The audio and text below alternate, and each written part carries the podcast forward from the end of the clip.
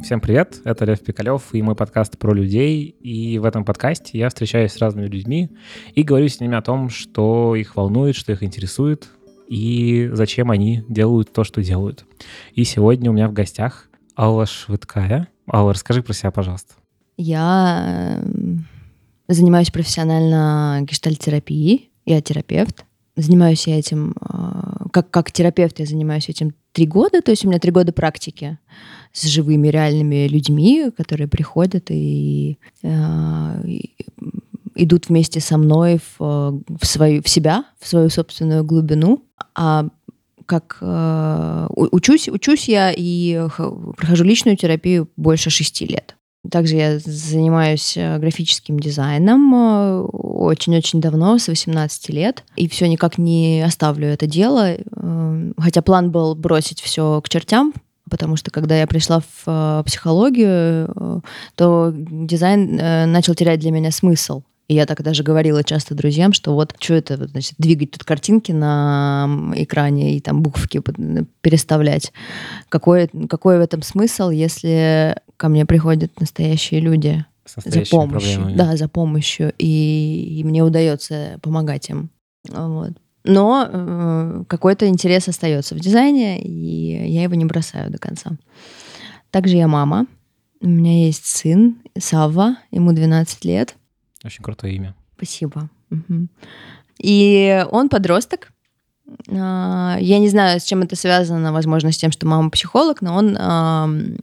Такой прям настоящий Слушай, он... Эталонный подросток? Да, он, он, он э, старше своих лет по психически, по разговорам, по ощущению себя. Мы часто говорим про то, что он чувствует, что у него происходит в жизни. Он плакать любит у меня, и я как-то очень позволяю это делать. Это важно проживать, собственно, все, что происходит. А, но это одна часть, и мы такие друг друганы с ним. Вторая часть — это то, что он такой классический распиздяй, и он э, дважды стоит на учете в милиции. Еще у нас не закончился срок. Первый раз за то, что он бросал камни с крыши и попал в тачку. А второй раз за то, что он спиздил велик на улице. А поскольку везде камеры в городе, ну, я догадываюсь, что все когда-то пиздили велики. Ну, не все, но многие. Но нас не ловили. Угу. А тут просто я приезжаю в отделение, сидит мой сын, и мне показывают, значит, вот от этого подъезда ваш сын, посмотрите, забрал велосипед, а вот сюда он его привез. А что бывает за такие вещи? Постановка на учет. И то есть должен ходить постоянно, а, отписываться, что ты тут... Нам звонят так называемые, я их записала в телефонную книжку, соцработники,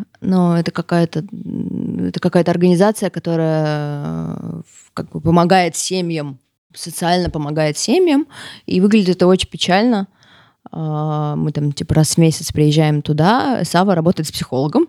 Это такие, значит, испуганные а, какие-то довольно несчастные люди, которые там сидят в своих в подвале с кучей каких-то бумажек э, и говорят мне, ну, ну давайте мы вам как-то поможем, ну у вас э, сложности, э, может быть вам к психологу, вот.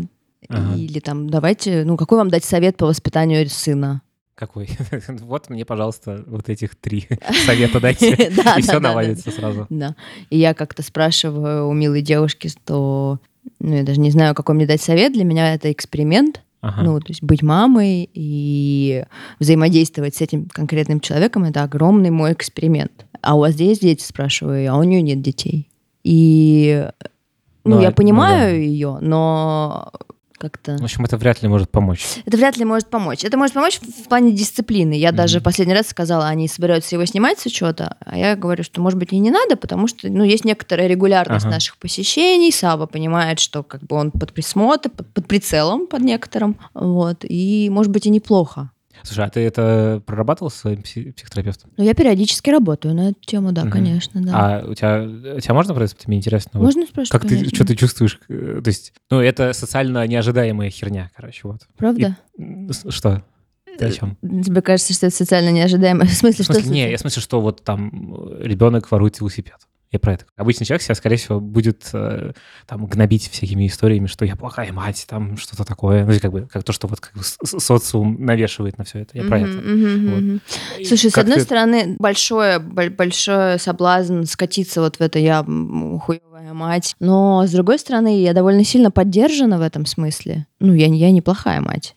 Я достаточно хорошая мама, которая много... Это сейчас не то, что я тебя назвал Да, плохой да, матерью, да, я да, просто да. имею, ну, как бы, это очень, это как сказать, это такой стереотип, стереотипное высказывание. Ты очень ну, в правильную точку смотришь. Мне кажется, это больное место многих мам, а, что если ребенок делает что-то такое, то значит все, я виновата, я там неправильно воспитала. Понимаешь, какое дело?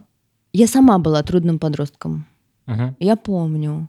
Что ты ощущала? Э, да, что я ощущала, и моя мама очень доверяла мне вообще в жизни, в том, что я делаю. И мне кажется, что это какой-то правильный, настоящий путь доверять человеку. Мгм. В его, В его- отношениях с миром. Да, да, да, Мгм. да, да. Это не значит, что я говорю, что о, кидал камни, классно, давай вместе покидаем. Да. Нет, конечно. Я дико испугалась. У меня был сложный период в тот Мгм. момент, потому что Что я ему сказала? А, ну, я, руга... я иногда ору матом, естественно. А, Я сказала самое основное, это то, что мне страшно, что я могу пострадать за то, что я не делала. Мне страшно, что ты можешь пострадать за то, что ты делаешь, и не очень-то а, одупляешься, да, какие последствия могут быть. То есть ты как бы апеллировал к тому, что ты ощущаешь, на самом деле. Мгм. Что ты чувствуешь. Про свои чувства. Конечно, конечно, Мгм. да, да. А э, что тебе ответил твой сын?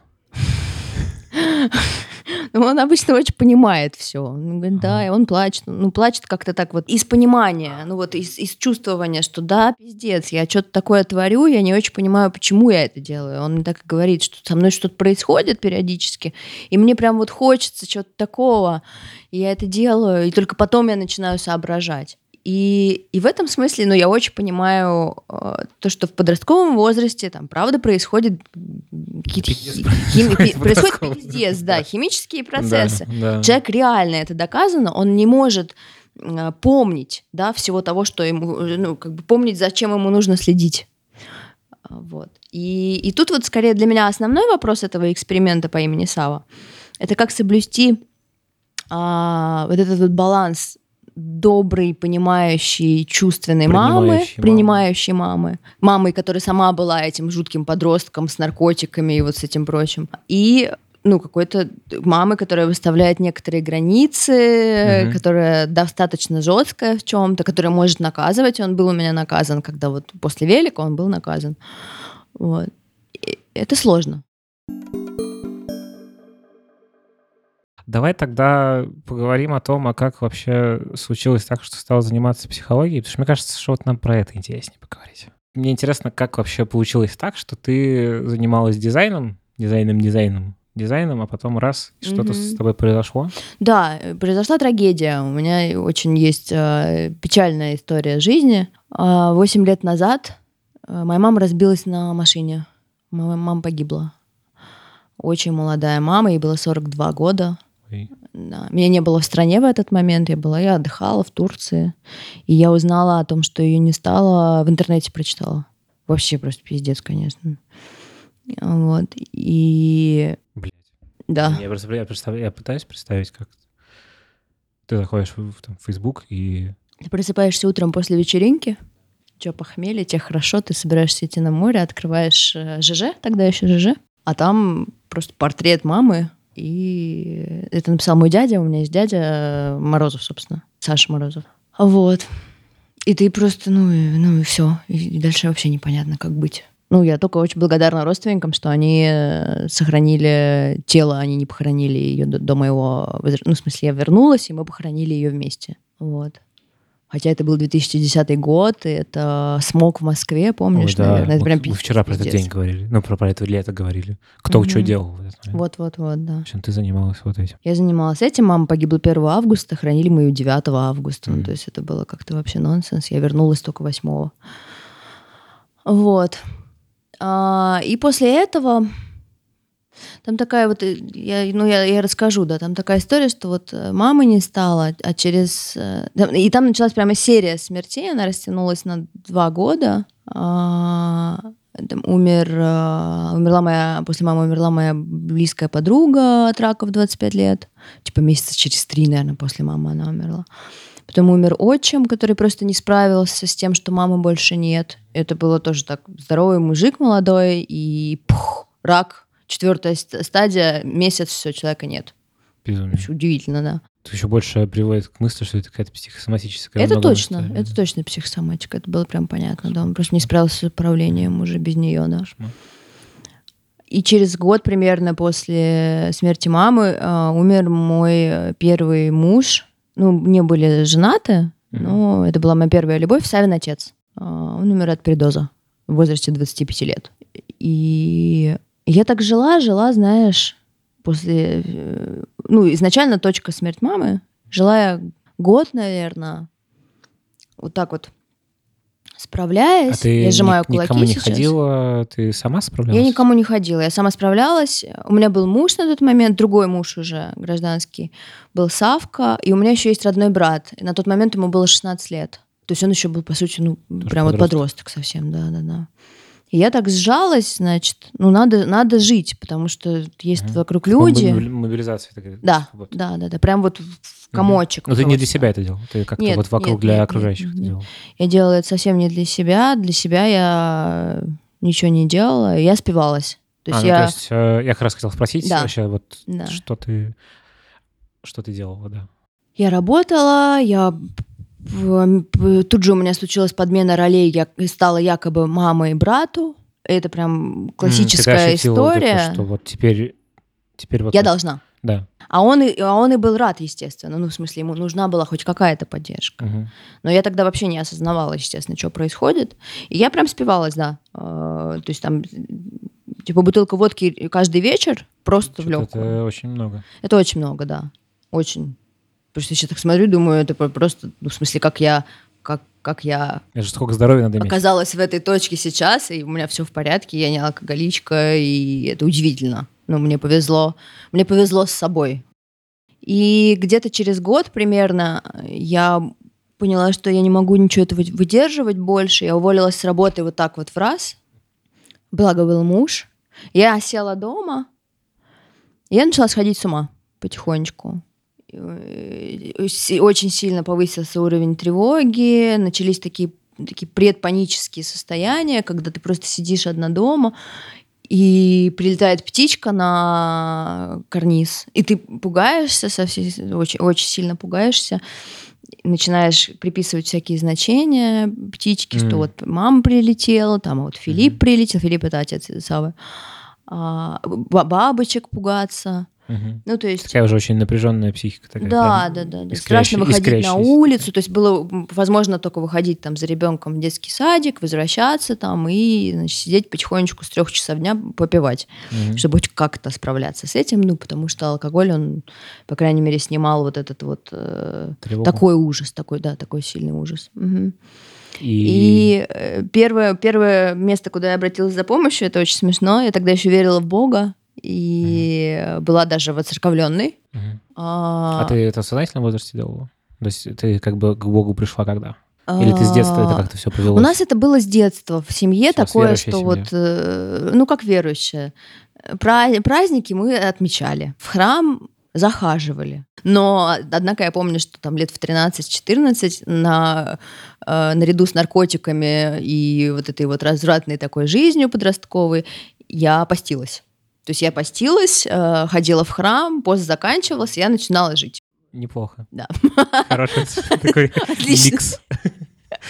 Да. Да, да. Вот, и, э, соответственно, я поехала к Матроне, вот тогда в 25 лет, когда мама не стала, ну, то есть через, через год примерно после того, как мама не стала, я поехала к Матроне, и я стояла целый день в- очереди, а, и читала эти мытарства, так называемые, 12, по-моему, мытарств, как сейчас помню. Я просто, значит, ну, достояла в очереди, там, условно, поцеловала эти мощи, и меня подотпустило немножко. Мгм. То есть какой-то А. терапевтический эффект в этом э, точно был? Точно есть. Ну, в смысле, Не, мне ну- кажется, что религия, она понятно для чего придумана, но она многих выручает. И я как-то очень... Я давно уже не, не в этой точке, и я считаю, что Ну, это Бога один нет. из э, довольно, как это, психологообразующих предприятий в Да, стране да, сейчас, да, да, да, да. И слава богу, в смысле, что, ну, Да, помогает, что и есть, ладно. да. Мгм. И после этого, ну, там, отпустила на полдня, но дальше стало еще хуже. И я пошла к психологу. Как ты поняла, что вот все, надо идти именно к психологу? Скажем так, смотри, моя, моя задача какая? Мне очень хочется, чтобы кто-то, кто вот слушает вдруг возможно, один человек, если такое произойдет, Мгм. у которого есть проблемы и который э, страдает, чтобы он вот услышал твою историю и понял, что, блин, вот, возможно, надо пойти. Вот что ты поняла тогда? Почему именно психологу вообще? Кто-то тебе посоветовал, друзья? Вообще как это было, короче? Я думаю, что моя история, ну, такая сильно трагичная. Я, я не думаю, что только в этих случаях нужно ходить к психологу. Это, понятно. наверное, я отвечу потом еще Да. дальше. Я просто поняла, что я, ну, что я умираю, что я, я вдруг вспомнила, э, что я для чего-то рождена, ну, что я вообще-то не плохой человек, и что у меня было какое-то Какая-то жизнь. была какая-то очень хорошая жизнь раньше, и какие-то амбиции, и желания, какие-то картинки в своей жизни, будущей жизни. И ну, я обнаружила в раз, что этого ничего нет, что есть просто какое-то такое, эм, такое терпение. Терпение всего того, что происходит, и никакого кайфа от этого не, получаю, не получается. Непонятно, где брать этот кайф. М, Непонятно как. Непонятно, как быть с собой, такой бесконечно страдающей, боящейся, одинокой, совершенно одинокой. Вот. И просто, ну, просто было страшно, в смысле, физически было страшно. А я не, не очень привыкла к этому, ну, потому что у меня ну, там очень хорошее детство, довольно безопасное было детство, такое любвеобильное, э, свободное, свободный подростковый период. Я вообще ничего не боялась. Для меня это было так, типа, блядь, в смысле, схуяли, я вообще боюсь, что со мной происходит. Ну, то есть это, это было в первую очередь желание разобраться, что происходит. Я не понимала. Ну, умерла мама, ну, бывает такое, да, вот мне тогда как так казалось. Ну, что, большинство, ну, не у большинства, ну, в смысле, у людей умирают родители. Просто, ну, в разное время, но... В разное время, да, да, да. Ну, в смысле, это не конец света казалось мне тогда. А что происходит, непонятно. А как ты поняла, к какому психологу пойти? Мне посоветовали. То есть просто, Ну, ну, просто друзья сказали, что вот у меня есть классный психолог, иди, пожалуйста, если хочешь к ней. И это я не стала ничего искать, выбирать, я просто пошла, я доверяла человеку, который мне посоветовал. А, это была удача? это была удача.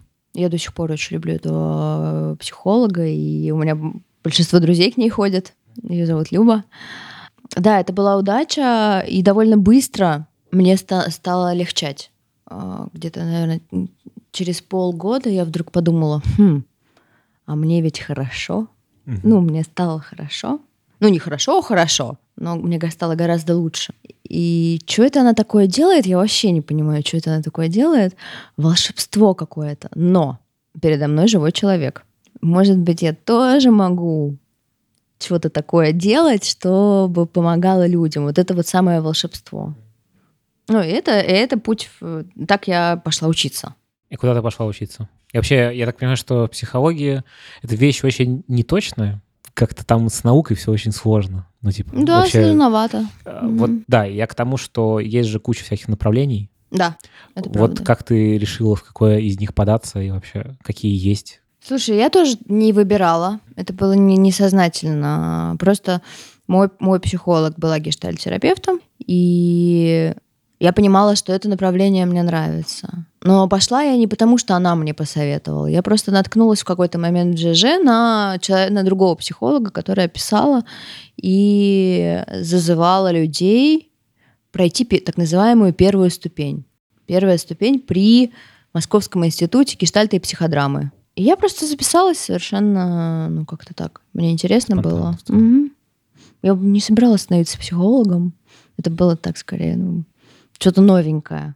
У меня, у меня уже в тот момент было, были силы для того, чтобы что-то делать, что-то новенькое делать. И э, я пошла на эту первую ступень. Первая ступень — это год обучения э, группе. Долго. Долго, да. У тебя есть группа, и у тебя есть примерно... Ну, как долго, но не очень долго, потому что обучение — это 7 или 8 двухдневных циклов в учебном году.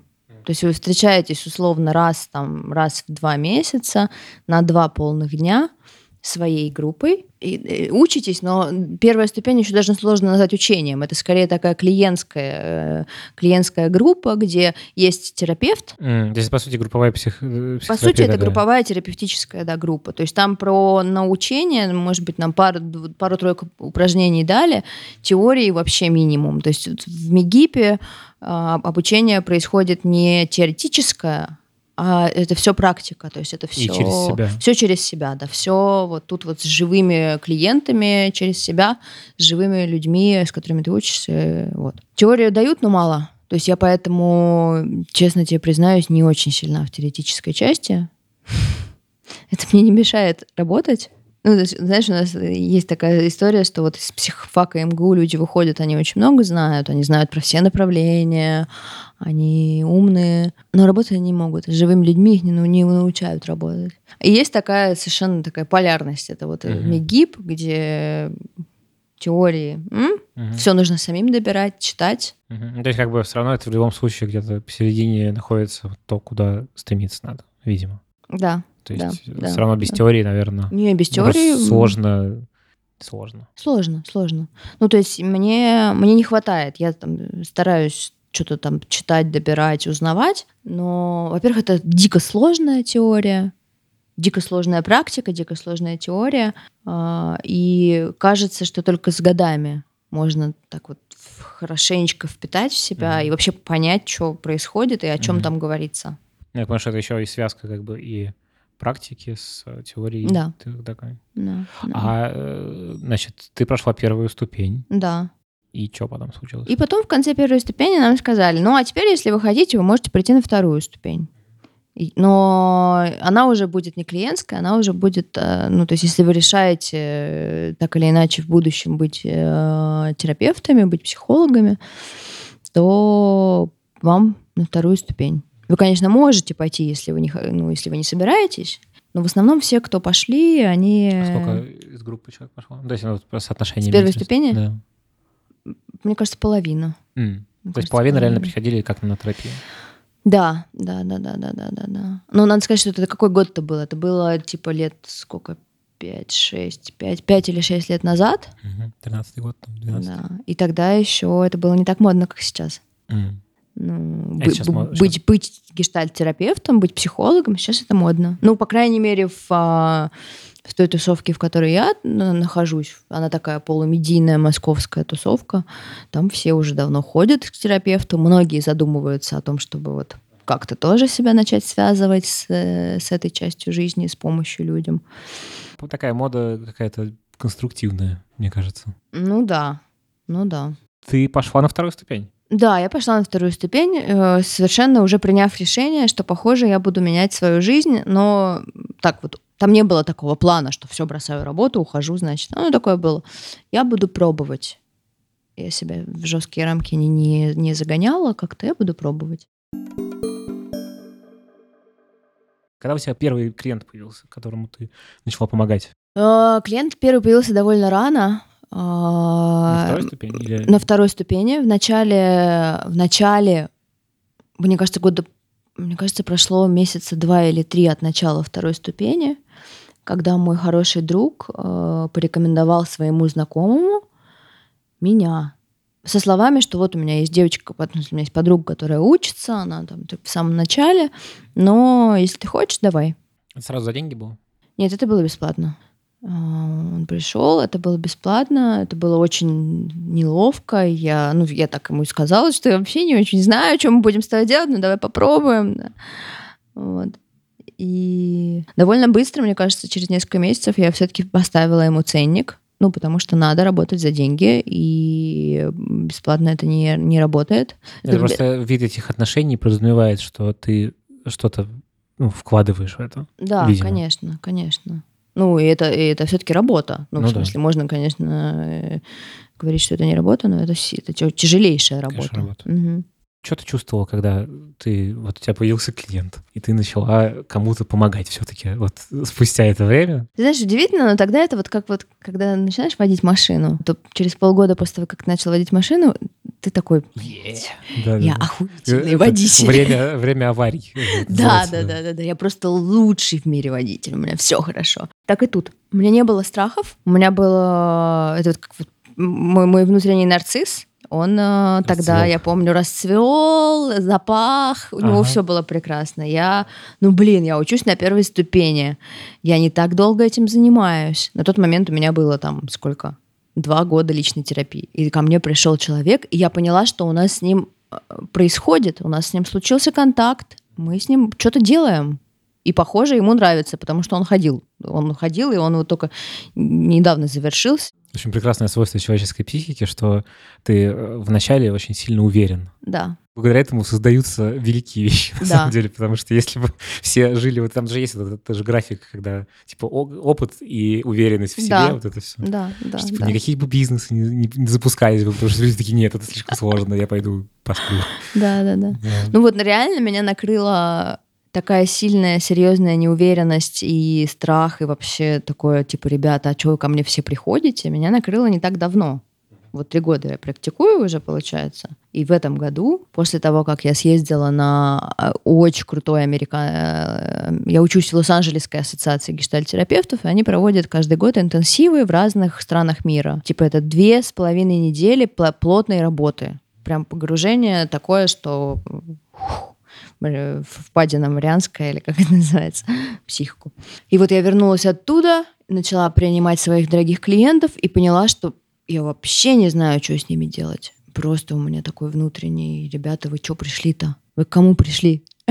Чего вы хотите? Но, видишь, моя уверенность долго держалась, и это позволило мне набрать достаточное количество клиентов, сделать опыта клиентов, да, большую практику. Ну и я как-то вот на сегодняшний день я справилась с, э, с этим кризисом. Это Сколько ты уже занимаешься этим? именно практикую Да, три года. три года. Ну вот начиная с того первого, вообще считается, э, ну, у нас в гештальте считается, что э, можно сказать, что ты практикующий психолог, когда у тебя от семи кли- постоянных клиентов.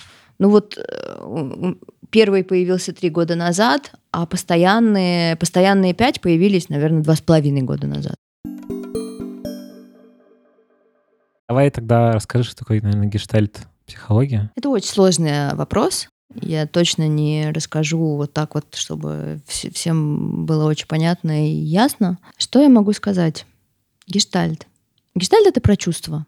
Э, Гештальт а, отталкивается от того, что каждый, каждый человек, он состоит не только из а, интеллекта, знаний, а он состоит еще из чувств. И полная, наполненная жизнь возможно только если мы проживаем разные чувства. То есть какой-то спектр есть. Конечно, да, Ты да. все время радостный бегаешь в припрыжку. Да.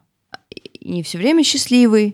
То есть это как некоторые считают, что э, жизнь э, это вот когда я радостный и счастливый. Но это не полная жизнь. Ну, потому что в норме испытывать стра- го- го- горечь, там, э, печаль, обиду, злость, агрессию, ужас. Это все, ну, это все норма. Вот. Ну и, соответственно, есть у людей сложности с а, распознаванием чувств, распознаванием, что со мной происходит, и с проживанием этого. Что значит с проживанием? Что значит проживание? Вот, например, а, это такой пример. Ребенок плачет, мальчик плачет, а родители, там, мама ему или папа говорят, ну, не, не плачь, а, что ты, значит, э, девчонка. плачут только слабаки, что ты как девчонка, давай, соберись, тряпка. И вырастает мужчина, у которого вот это вот жесткое, жесткочайшее послание, что плакать, если я буду плакать, то я буду слабым, я, Я буду, буду как плохим. баба, я буду плохим, меня не будут любить, и он не плачет.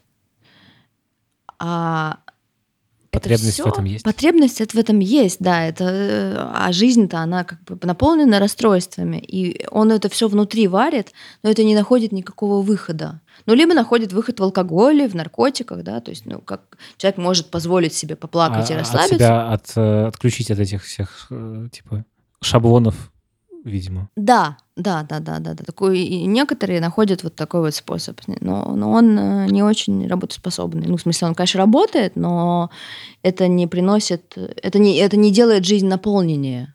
Очень часто бывает так, что вот, ну, практически у всех сбит этот прицел, что я, например, э, хочу секса, а вместо этого я иду и жру. Ну, потому что я не очень понимаю, что я хочу секса, а если я понимаю, то я не знаю, где его взять, например, ну, условно. Теория гештальта, она исходит из того, что человек э, взрослеет не в одиночестве, а в контакте с другими. Ну и поэтому важно учиться близости, учиться контактировать, мочь это делать, мочь это делать полно. А как это делать полно, если ты там добрую половину чувств загасил в себе и забетонировал, и живешь, значит, только на таком условно формально поверхностном уровне. Ну и поэтому люди не очень, не очень счастливы от того, что у них какое-то там общение не такое, как им... Внутри-то они ну, немножечко чувствуют, что что-то не то, да, хочется другого. Угу. Не знают, как сделать. Вот. И поэтому с этой точки зрения работа с э, терапевтом — это позитивный опыт отношений в первую Мгм. очередь. Мгм. Ну, То есть, э, собственно, тв- твоя работа заключается в том, что ты выстраиваешь с людьми отношения. Да, да, да, да. То есть э, моя работа, она заключается не в том, что у меня есть некоторый набор техник, и вот я такая вижу, значит, у тебя такая проблема, сейчас я, да, сейчас я тут достала пару своих техник, и мы сейчас тебя быстренько полечим. Нет, в первую очередь я работаю собой, личностью, как мне с этим человеком, что я чувствую в его присутствии, и там, как, как, как он вступает со мной в отношения, Мгм. как он в контакт, как я с ним вступаю в контакт. И зачастую люди приходят и становится понятно, что у них никогда не было такого опыта, такого опыта принятия, их принятия. И сам, само, ну, само наличие терапевта в час в неделю, глаз, принятие уже целебно.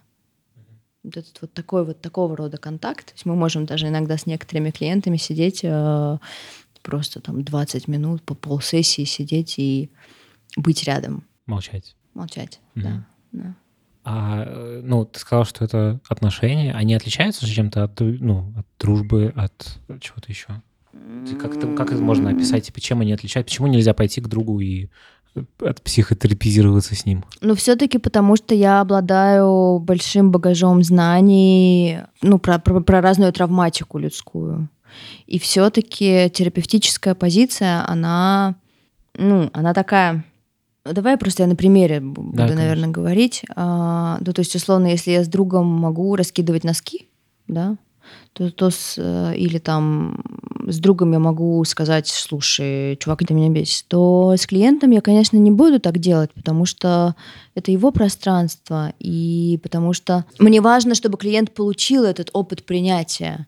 И я по максимуму стараюсь быть собой. Но и ты это все равно какой-то, ну, ты что-то в себе ограничиваешь в этом общении. Что-то я точно убираю, конечно, ну потому что это время не, не для меня, это время для моего клиента. Конечно, я убираю. Так интересные, такие сложные, в смысле, такие очень понятные, очевидные вопросы. Но для меня это большой вопрос, насколько я я в клиент-терапевтических отношениях. То есть здесь отделение работы от э, твоей личности рабоч- рабочей и нерабочей. То есть это же... Ты как раз сказала, что вроде у тебя как бы с человеком отношения, Мгм, с другой мгм, стороны, ты что-то в них себе не позволяешь, потому что это особый тип отношений. мгм. Вот э, как это внутри-то переживается? Чем реально отличается, отличаются дружеские отношения от клиент-терапевтических, это то, что, ну я это уже сказала, ну то, что это, это пространство, оно для этого человека. Я не рассказываю о себе, ну, в смысле я, конечно, привношу себя, но я делаю это дозированно только в тех случаях, когда я понимаю, что мое предъявление будет полезно в данный момент этому данному конкретному То человеку. есть там для устраивания какого-то контакта, Да, то есть да, да, вещи. да. То есть я просто так не пизжу о том, что у меня сегодня было днем. Более того, даже если меня спрашивают клиенты, как твои дела, я не всегда отвечаю. Это не, это не то, что сейчас будет полезно. То есть моя, мой основной фокус это делать все так, чтобы клиенту было полезно. Поддерживать, фрустрировать, э, там, я не знаю, молчать, говорить. Но в каждую следующую секунду я осознаю, что я делаю и для чего я это делаю. То есть у меня все время э, фокус внимания в трех точках. Это на клиенте, что с ним происходит, это на себе, что со мной происходит, когда он так делает, когда он рассказывает это, что я чувствую. И еще фокус внимания на пространстве между на вот этой вот границе контакта. Это очень, это А гештальтистский... что такое граница контакта? гештальтистский э, термин. Э, Ну, это условно вот есть мое поле, есть я, как я себя чувствую, есть твое, как ты себя чувствуешь, и есть то место, где мы с тобой контактируем. Пересечение. Да, А- такая, такая- Это воображаемая какая-то штука? да, это воображаемая штука. Но это то, где мы с тобой либо встречаемся, либо не очень встречаемся. То есть это про, как бы, условно, это про как, как уровень близости. А, про, то, про то, как я контактирую, про то, как ты контактируешь. Ну, про уровень близости тоже можно сказать, да. Ну, смотри, могу ли я, могу ли я открыто с тобой разговаривать, слушать тебя, не задеваться какими-то там э, вещами, которые ко мне не относятся. Можешь ли ты это делать? Ну, это- граница контакта это то место, где мы, ну, где мы встречаемся, где ты как-то контактируешь, где я как-то контактирую. Давай поговорим о том, а что человек, который приходит э, к терапевту, что он получает? Вот чело- человеческим обычным языком. Вот что случится, когда ты, э, не проходя это, приходишь к человеку, и у вас начинается совместное вот такое общение-работа, что я получаю как человек. ты получаешь... Ну, мы, мы условно расширяем осознанность. Что это значит? Это значит, что у тебя есть какие-то твои э, паттерны поведения, и ты не очень знаешь, как иначе. Есть хорошая метафора, это про комнату, и что вот ты в этой комнате, и у тебя есть дверь, и ты в нее входишь, выходишь, входишь, выходишь, и ты не видишь, что в этой комнате есть еще 15 дверей. Приходя к терапевту, у тебя появляется возможность в исследовании себя заметить, обнаружить, что у тебя есть еще двери. И дальше, когда ты обнаруживаешь, что они есть, это уже твой выбор. Хочешь ты в них заходить, выходить, или ты хочешь по-старому. Это уже не епархия терапевта. Здесь мы только так ну, показываем, э, задавая, задавая вопросы, а, рассматривая немножко под другим углом ту или иную ситуацию. Ну, То есть, ну, нельзя сказать, что какая-то дверь плохая, какая-то хорошая. То есть Нет, просто вы даете нет. некий, некое там, знание, условно. Какое-то. А, не- Даже нет, не знание, наверное. э, вообще в этих категориях плохая, хорошая мы не, не, не мыслим здесь. Это может быть так, что просто та дверь, через которую ты выходишь постоянно, она самая болезненная для тебя. Она доставляет тебе очень много дискомфорта, боли, страданий, но ты не, не видишь другую, да? И тогда, ну, можно сказать, что она плохая, но может быть Но для она... тебя в этой ситуации, и это должно, должно от тебя исходить, плохая она для тебя или нет. Ну, хочешь ли ты по-другому или не хочешь ли ты по-другому, вот так вот, да. Человек получает опыт, э, я уже говорила, принятия. Ну, вот то, чего, конечно же, нам всем удивительно, удивительная ситуация, но нам всем этого не хватает. Это материнское принятие. Такое безоценочное, теплое, Без- Такая а- открытое. Да, ну, то есть абсолютная любовь такая просто вокруг тебя. Да, то есть ты можешь быть э, злым, плачущим, раздраженным, на терапевта в том числе. Э, Но он тебя принимает. человек тебя принимает, да. Ну, мы, мы, мы разбираемся, что происходит, что ты там злишься. Ну, то есть у меня есть хороший пример. а, Это когда там примерно через год э, терапии э, мы, мы работаем, работаем, работаем, углубляемся, человек там видит какие-то изменения, он там начинает жить по-другому. Проходит год, он приходит, сука, такой злой, и говорит мне, все, что это вот мы тут делаем с тобой, значит, терапия не помогает. Ты вообще, ты какая-то странная. Я, я э, понимаю, что человек попал в какой-то кризис, что он вдруг решил обесценить или не решил, а неосознанно обесценивает все то, что было. А, нашел виновного и давай, значит, все сливать. Давай предъявлять, да, да, да. Но это с- архи полезно, если клиент может себе позволить Мгм. позлиться. Но это же как раз то, то и есть, что тебе, ты, э, собственно, от этого и ожидаешь от человека, что он начнет проявлять вот эти вещи, которые он не запирать в себе и просто я, я стараюсь не думать о том, ожидать. какая ты плохая. Да, я А стараюсь не ожидать, но это здорово, если так происходит, потому что в этом месте человек, клиент, получает новый опыт. Ну, вот это э, я, я злой, Проживание. да, я злой, а меня принимают, а меня слушают, мной интересуются, человек остается, он не уходит. И для многих из нас это совершенно... Это очень похоже, мне кажется, на проверку, такая подростковый, э, на подростковость, когда ты проверяешь э, вот эту вот, собственно, гибкость окружающего. Куда ты можешь зайти, а куда не можешь. Да. Или там как это, ребенок и вообще в целом. Это так и есть. Вот клиенты, которые в долгую, они э, проходят разные этапы. Это может быть этап от рождения, это может быть даже до, утроб, до, до вот, утробный этап еще, когда до, ну, до, до рождения, потом рождение, и мы можем как-то проживать все эти чувства непрожитые тогда, вот там два года, три года, подростковость, мы можем проживать это вместе. То, что там законсервировалось и не было прожито, потому что мама э, была холодная, потому что или нельзя родители было. работали или там... Родители работали, никому не было дела, да, потому что, или, например, очень сильно любили, заботились, но все это выливалось в то, что шапку на день поешь. Ну, то есть человека видели, но видели только одну его какую-то часть. Голову, которая мерзнет. Да, голову, которая И мерзнет. рот, который не занят едой. Да, да, да, Ага. да, да. А вот что происходит, когда ты вот э, терапизируешься, приходишь, переживаешь э, свои чувства, а потом выходишь, а мир другой, он тебя не принимает. Вот как вы с этим работаете? Как ты с этим работаешь?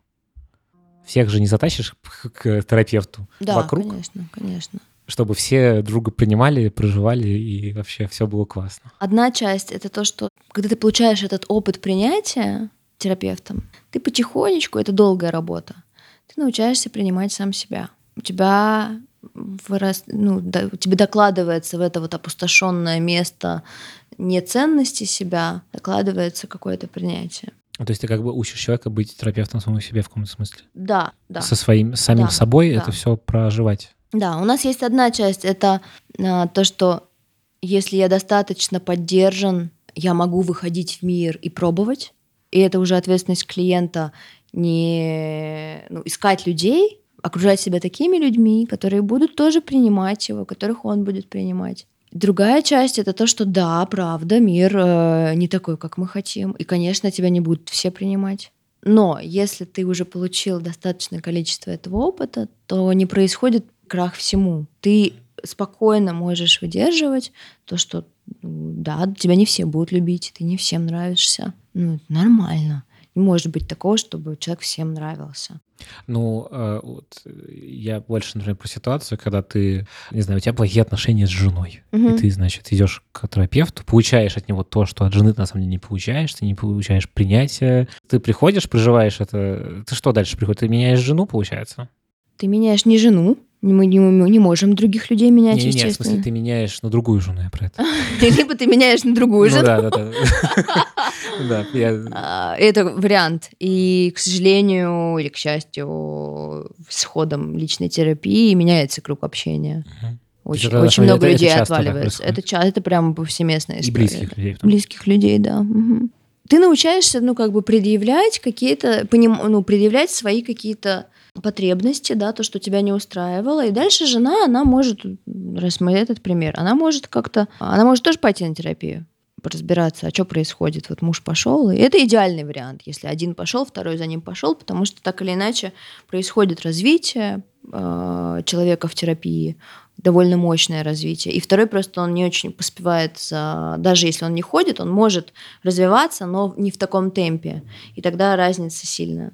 А, Есть, Ну, э, наверное, парная есть еще терапия. есть парная терапия, да. А ты такими занимаешься? Нет, я не принимаю парно пока что.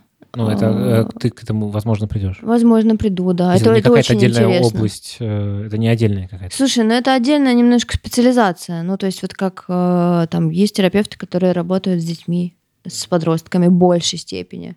Есть те, кто там очень любят и только занимаются парной терапией. Я пока... Мой интерес пока еще не, не пролегает вот в, это, вот в этом направлении. То есть мне интересно, но пока little bit. А там тоже получается, то есть вы начинаете троем выстраивать отношения? Или ты скорее Нет. как некий ре- рефери такой, Не-не-не, который это, это, это здесь, это, наблюдаешь это модерирование помогаешь, скорее, да. Мгм. То есть э, в этом смысле можно сказать, что парная терапия чуть полегче для терапевта, потому что он а, обычно он принимает на себя все, он, он козел отпущения в, в этой мгм. семье, то есть он учит, он учит а, слушать, вот, э, слушать, что говорит э, партнер. То есть они привыкли как-то разговаривать, а они друг друга ни хрена не слышат. Деле, потому что он тебя пытается к этому подтолкнуть, а ты не хочешь, сопротивляешься да. и на него вымещаешься. Да, да, да, да, да. То есть э, там так часто и бывает, что вот, а что ты услышала, что он тебе сказал? Вот он тебе сказал это, а ты что услышала? Она начинает говорить. Оказывается, что она услышала совершенно другое, другое да. да. Потом она ему отвечает, а, а ты что услышала? И он тоже другой. И оказывается, что люди там 25 лет прожили. Говорили не с собой, не с друг другом вообще. Вообще не видели друг друга, да, совершенно не видели. И это, ну, на самом деле, это очень интересно, да. Мне просто пока не хватает а, еще и... Ну, мне нужно поучиться в этом направлении, чтобы мочь принимать пары. как понять, что, в общем, ты пришел не к тому психотерапевту, к которому тебе надо прийти, что он, ну, можно говорить, не, неплохой, ну, просто он тебе не подходит. Вот какие есть звоночки? Я думаю, что точно это вот такая, такая штука, как просто приятно тебе неприятно с человеком. Mm-hmm. Нравится, не нравится он тебе внешне. Ну, а вот сложно понять, тебе неприятно, потому что ты э, сталкиваешься с собой, и тебе неприятно, и ты как бы проживаешь угу. неприятное. Либо это вот действительно человек тебе неприятен. Вот как это между собой э, вообще, как это понять? Ну, вообще-то, конечно, все, все люди, которые нам неприятны, это наши проекции. Но на, в начале, когда ты только приходишь, совершенно практически невозможно как-то сделать это явным, да? и с первым терапевтом это как-то прояснять. А, ну то есть, на самом деле, здесь действительно работает, э, симпатичный тебе в целом человек или нет, просто потому что, ну как, типа, условно, мы с людьми так знакомимся.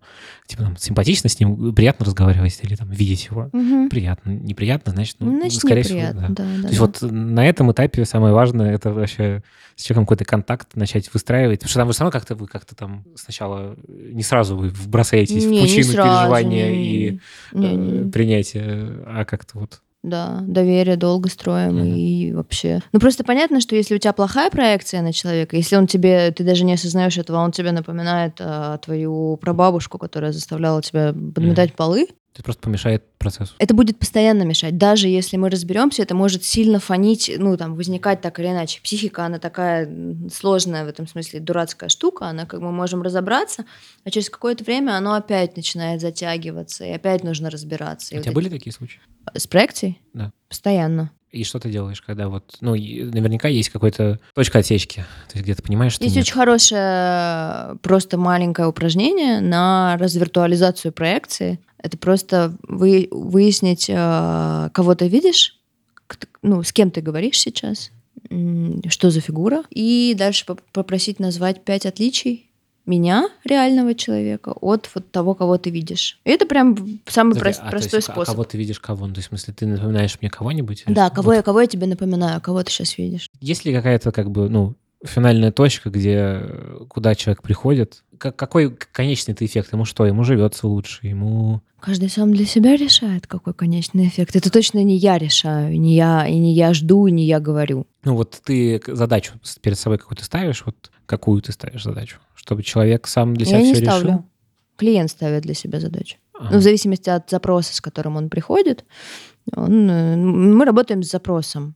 Это обычно формируется не сразу, не на первой сессии, да, но так или иначе, для того, чтобы это не было просто э, беседами, человек э, говорит, э, пытается сформировать, чего он хочет, я помогаю ему формировать это, ну и мы, и мы э, решаем, исходя из этого. Другой вопрос, что в процессе исследования, что происходит с человеком, там поднимаются новые, новые, новые штуки. И очень часто бывает так, что человек пришел на 10 сессий с конкретной проблемой, но он остался на несколько лет, потому что он того, какой он для себя самый интересный и э, сколько у него там всего. А вот с какими приходят проблемами? То есть какой-то топ, условно, вот. Ты знаешь, мне кажется, что вот сейчас э, точно совершенно одна из топовых э, тем — это панические атаки. Очень-очень много молодых людей приходит с, э, с сильным... А к тебе приходят с панической атакой? Потому что я приходил да. к психиатру с панической атакой. Ну, ходят и к психиатру, и к, и к психологу, но вообще-то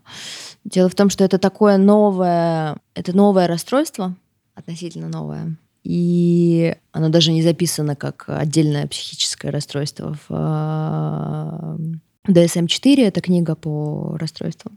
Но считается, что таблетки не лечат панические атаки. Ну, в смысле, они... Что, что панические атаки — это часть какого-то одного, э, одного большого расстройства. И в этом случае уже хорошо идти и к психиатру, но и к психологу, потому что к психиатру мы идем за таблетками, которые улучшают э, и поддерживают, uh-huh. ну, поддерживают какое-то достаточно ровное состояние. И там с психиатром мы э, вырабатываем разные схемы, да, каких, каких таблетки, на, какие таблетки пить, чтобы вот было вот так вот, вот так вот, вот так вот, достаточно стабильно. Но разбираться мы идем к психологу. Что такое происходит, что у меня происходят панические атаки психиатр не, не будет. И это тоже происходит в диалоговой модели, ну там или там не обязательно в диалоговой, в экспериментальной, но... Окей, okay, панические атаки. А что еще? Панические атаки, проблемы с отношениями. Первое, вот как мне кажется, те клиенты, которые мне ходят, они в основном ходят с а, нелюбовью к себе, плохие отношения с собой. А в чем это проявляется? Что бы я ни сделал, я считаю, что я недостоин. А, я считаю, что у меня не получится. То, что я делаю, это все плохо. Я никогда не достигну никакого успеха. Я ну, там, никто меня не любит, никто меня никогда не полюбит, и сам себя я тоже не люблю. Или человек может даже не отдупляться, что он сам себя не любит. Не люблю свое тело, естественно. Много с этим приходит. Но это для меня одна тема про нелюбовь к себе про проблемы в отношениях, проблемы с контактированием. Ну, то есть там не получаются любовные партнерские отношения, не получаются там нормальные дружеские отношения. Не могу быть собой в отношениях. Вот это одна из важных тем. Все время в маске какой-то. Очень интересно. Что за маска? Откуда маска? А какой ты настоящий? А давай посмотрим. Ну, что там такое? Почему тебе страшно быть настоящим? А, а, ну и, прости, проблемы с родителями. Но это тоже для меня проблемы с отношениями. Но, другие, другой тип отношений. Да, естественно, все эти родители, живые или мертвые, они всегда есть, и с ними разбираться. Ну, то есть я вот с мамой разбираюсь, 8 лет ее уже нет, а я нет-нет, да раз... начну с ней разбираться. То есть звучит так, что на самом деле я слабо себе представляю человека, у которого нет хотя бы одной из этих каких-то да, мы приходим к вопросу о том, что здоровых людей нет. Ну, то есть есть э, здоровье это все мы невротики, все мы с неврозами. Это здоровье. Есть э, пограничные расстройства личности и психозы. Это уже вот это психиатрия. Это, это острое, это психиатрия, большая психиатрия. Это уже к психиатрам и в стационар. Психологи, психотерапевты лечат невротический уровень нас с тобой и э, вот эти вот э, пограничные расстройства. Это ну, посерединке. Идея в том, что вот если мы с тобой находимся в невротическом уровне, это не значит, что у нас не будет никогда э, эпизодов пограничных. Ну, то есть э, в норме иметь то тоже. Оно может возникать. То есть мы потихонечку Можно перетягиваемся. Сказать, пограничный, извини? Ну, то есть это состояние, в которых человек уже не может справляться э, сам с собой, не может... Э, э, если, если совсем грубо, то это ну, такой заворот кишок, да, когда, когда все, я, я, я не могу нормально контактировать, я не могу просить о помощи, я не знаю, что с собой делать. Это там э, самоповреждающие, угу. это суицидальные, самоповреждающие.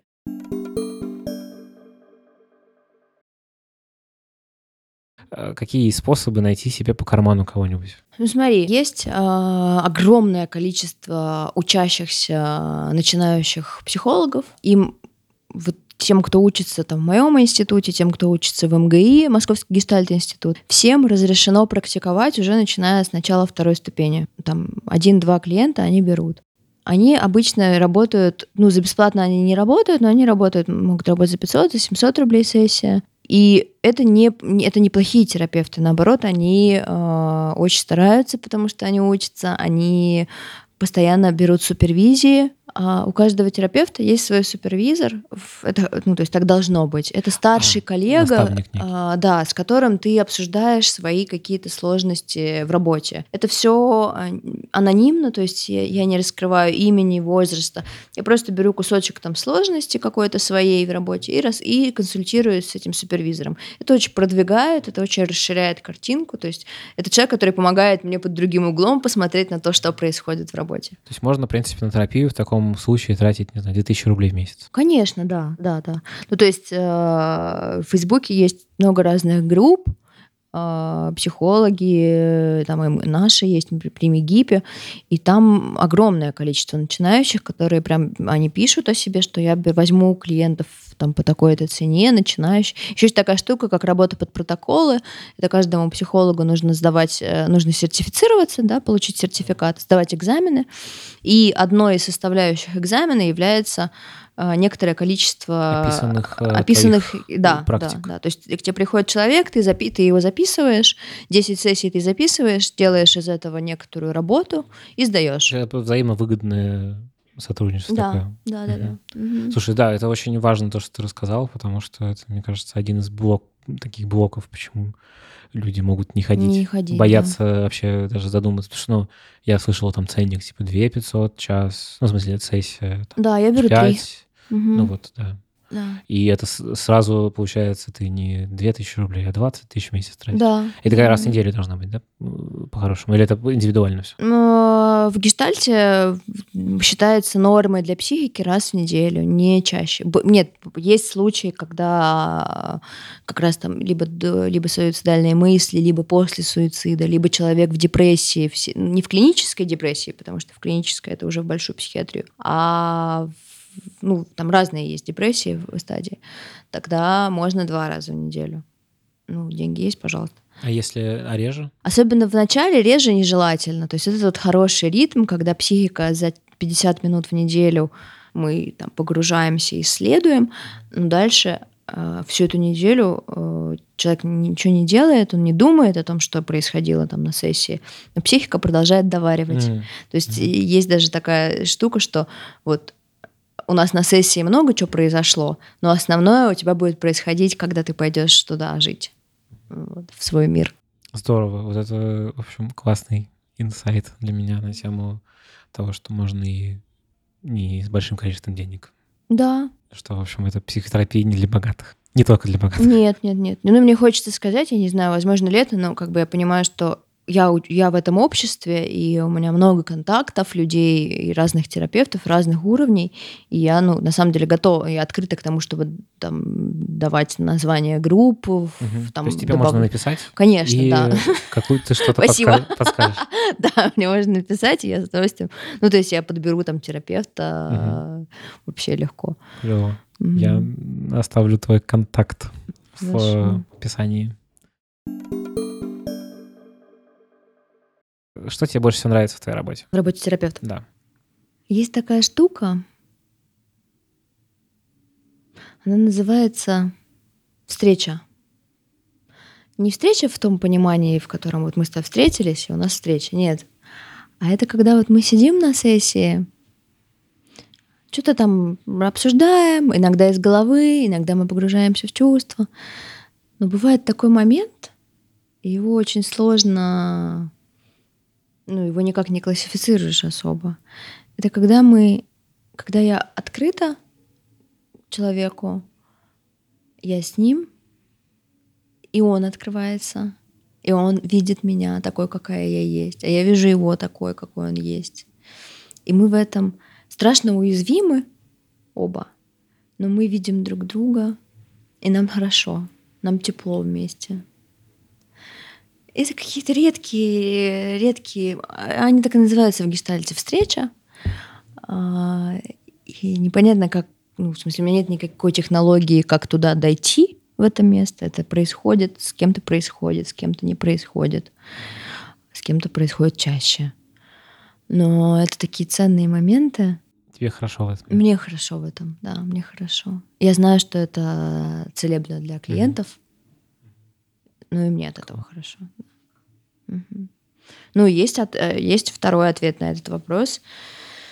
Он а, звучит как а, это мой личный смысл. Ну, я вообще такой, я достаточно, как сказать, у меня есть довольно сильный депрессивный радикал. А, это что такое? Что это что такое? Ну, это значит, что я там склонна к депрессивным состояниям. Есть люди склонны там к, э, к истерическим состояниям, а есть люди склонны к ну, там, там много разных э, склонностей. У кого-то все, у всех есть все, но у кого-то больше, у кого-то там чего-то другого меньше. И я в своих депрессивных эпизодах, это не депрессия прямо, это депрессивный эпизод. Вот там знаю, две недели лежишь, и не, не обязательно лежишь, но две недели тебе может быть плохо. У меня основной симптом попадания в это состояние — это я теряю смысл. Смысл своей жизни. А, Причем фактологически все может быть прекрасно. Там хорошая работа, все в порядке со здоровьем, с сыном, с деньгами, ничего. Но нет смысла жить.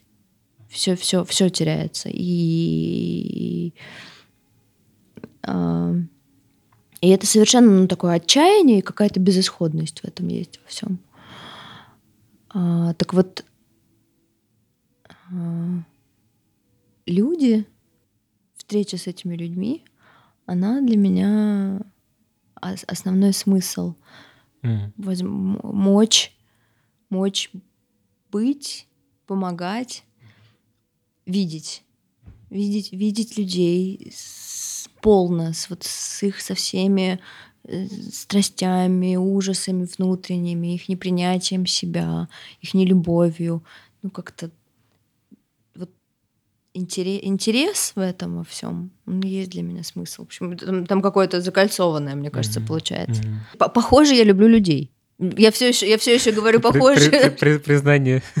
да. мне все еще странно это говорить, ага. и я так я говорю это, а потом такая, хм, правда? Неужели? Ничего себе, вот это да. Похоже, что так. Они мне очень интересны. Я встречаюсь с людьми, как терапевт, ну не только как терапевт, но поговорим про работу, а я, я это уму непостижимо, какие мы все сложные внутри, какие мы все разные. И это, это интересно. Мы просто какой-то космос, каждый человек это космос. И вот это вот исследовать, исследовать другого для меня это прям какая-то такая архи, архиважность. А что самое приятное в твоей работе? сейчас скажу. Есть такая одна неприятная штука, она называется контрперенос. Это когда, например, клиент такой типа, милый, хороший человек, он э, все делает для того, чтобы тебе понравиться. Возможно, не осознает этого, а мы еще не дошли в работе до этого. А я же тоже человек. Я беру и, например, влюбляюсь в клиента. Ну, я прям, я прям, как это я чувствую? Я, я прям хочу, вот у меня там 8 клиентов в день. А ты ждешь его? А я жду его. А, а я вот, такое бывает? Да, бывает, да. А я утром просыпаюсь, значит, и начинаю думать, что вот, да, вот сегодня я вот его увижу, как... Хорошо. Да. Или, например, а, сессия там а, длится, а мне не хочется ее заканчивать. Вот. Это такая контрпереносная реакция, которая классно, что она есть, потому что она может очень хорошо высветить вообще, что делает клиент, чтобы так было. Важно осознавать. Ну, то есть круто, если я осознаю себя в, в, этот, в тот момент, что вот я сейчас сижу, и я вся трепещу от того, что этот человек пришел. И тогда ну, там, я могу убирать этот процесс за скобки, нести его в свою личную терапию, в свою супервизию, да, и как-то разбираться, а что происходит. Но я могу не осознавать. Ну, то есть поэтому так важно, чтобы каждый психотерапевт, психолог имел свою длительную, всю жизнь, пожизненную личную терапию, да, конечно. Потому что если я не осознаю свой контрперенос, то это не полезно клиенту. То я могу наделать из этого состояния очень нехороших вещей, не полезных для клиента. И э, неприятное в твоей работе то, что это случается? Это тоже такое. С одной стороны, это, конечно, приятно, а с другой стороны, нет. Ну да, неприятно. Профессионально неприятно. Это Или... просто очень сложно. Очень сложно отслеживать э, так много процессов, в том числе mm-hmm. и эти процессы. Ну... Такое супер, суперменство такое. Да, на самом деле. да, да, да, да, да. Mm-hmm. А, сложно. Поначалу очень сложно было остановиться, думать о клиентах. Сейчас такое тоже периодически бывает. Приезжаешь домой, а потом лежишь до трех часов ночи и, э, и продолжаешь сочувствовать, mm-hmm. думать, переживать за клиента. Ну, для меня это знак, что, скорее всего, я в сессии чего-то удержала, чего-то не mm-hmm. додала. Mm-hmm. Вот. Если подумал, что это сколько же надо энергии-то иметь внутри, чтобы это все переживать. Ну, свое-то переживи и попробуй. Да, да, да. Сложно еще то, что, например, я... Мне иногда очень жалко, что клиенты — это клиенты, что я не могу с ними дружить, mm. что я не могу с ними видеться, потому что они очень интересные люди, и мне бы хотелось бы не только раз в неделю и вообще. Mm-hmm. Мне, понимаешь, это как раз и есть контрпринос. Э, нет, не обязательно. Нет? Ну, в смысле, это может быть просто, правда, интерес. Mm-hmm. Ну, подожди, ну, а влюбленность может быть просто влюбленностью. Влюбленность может быть просто влюбленностью, да. Ну, ну, это, это, это прям мы идем с тобой сейчас такие в дебри сложные, да. ну, что, Но... типа все является контрпереносом, ну, переносной да. контрпереносной реакцией. Ну да, потому что мне хочется тоже привносить себя. Ну, я понимаю, что этот человек мне интересен, мне хочется, чтобы он больше узнал обо мне. В рамках mm-hmm. работы я не могу mm-hmm. на, ну, настолько раскрываться для него, настолько предъявлять себя там в каких-то своих историях. Вот. И это касается и ведения социальных сетей.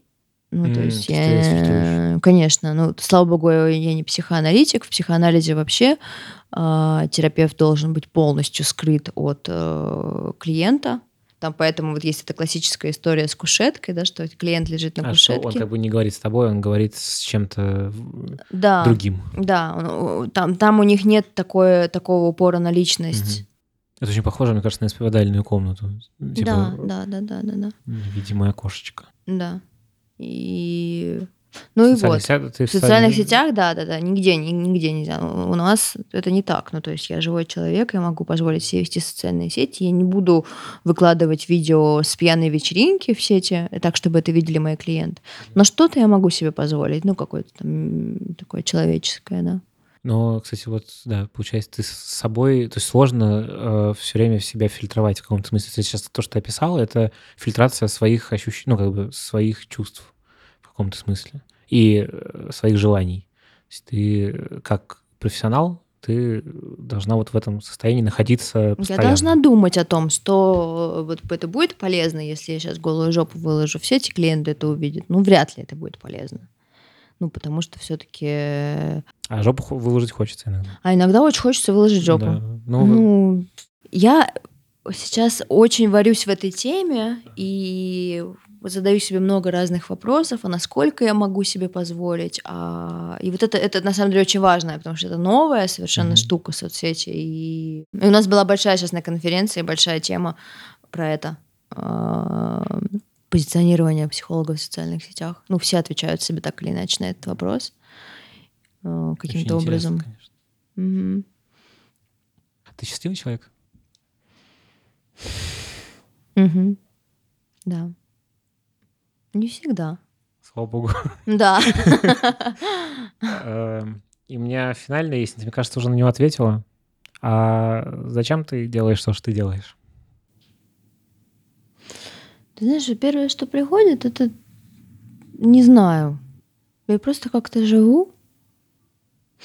Вероятно, для того, чтобы моя жизнь мне нравилась. Наверное, для того, чтобы ну как-то максимально все-таки полно проживать ее. Быть, быть исполненной. Вот такое слово. Мне кажется, что это одновременно, одновременно быть наполненной и одновременно быть реализованной. Mm-hmm. Ну, вот. От, брать, отдавать? Брать, отдавать, да. да. Спасибо тебе. Тебе спасибо. Было очень приятно с тобой поговорить. Спасибо.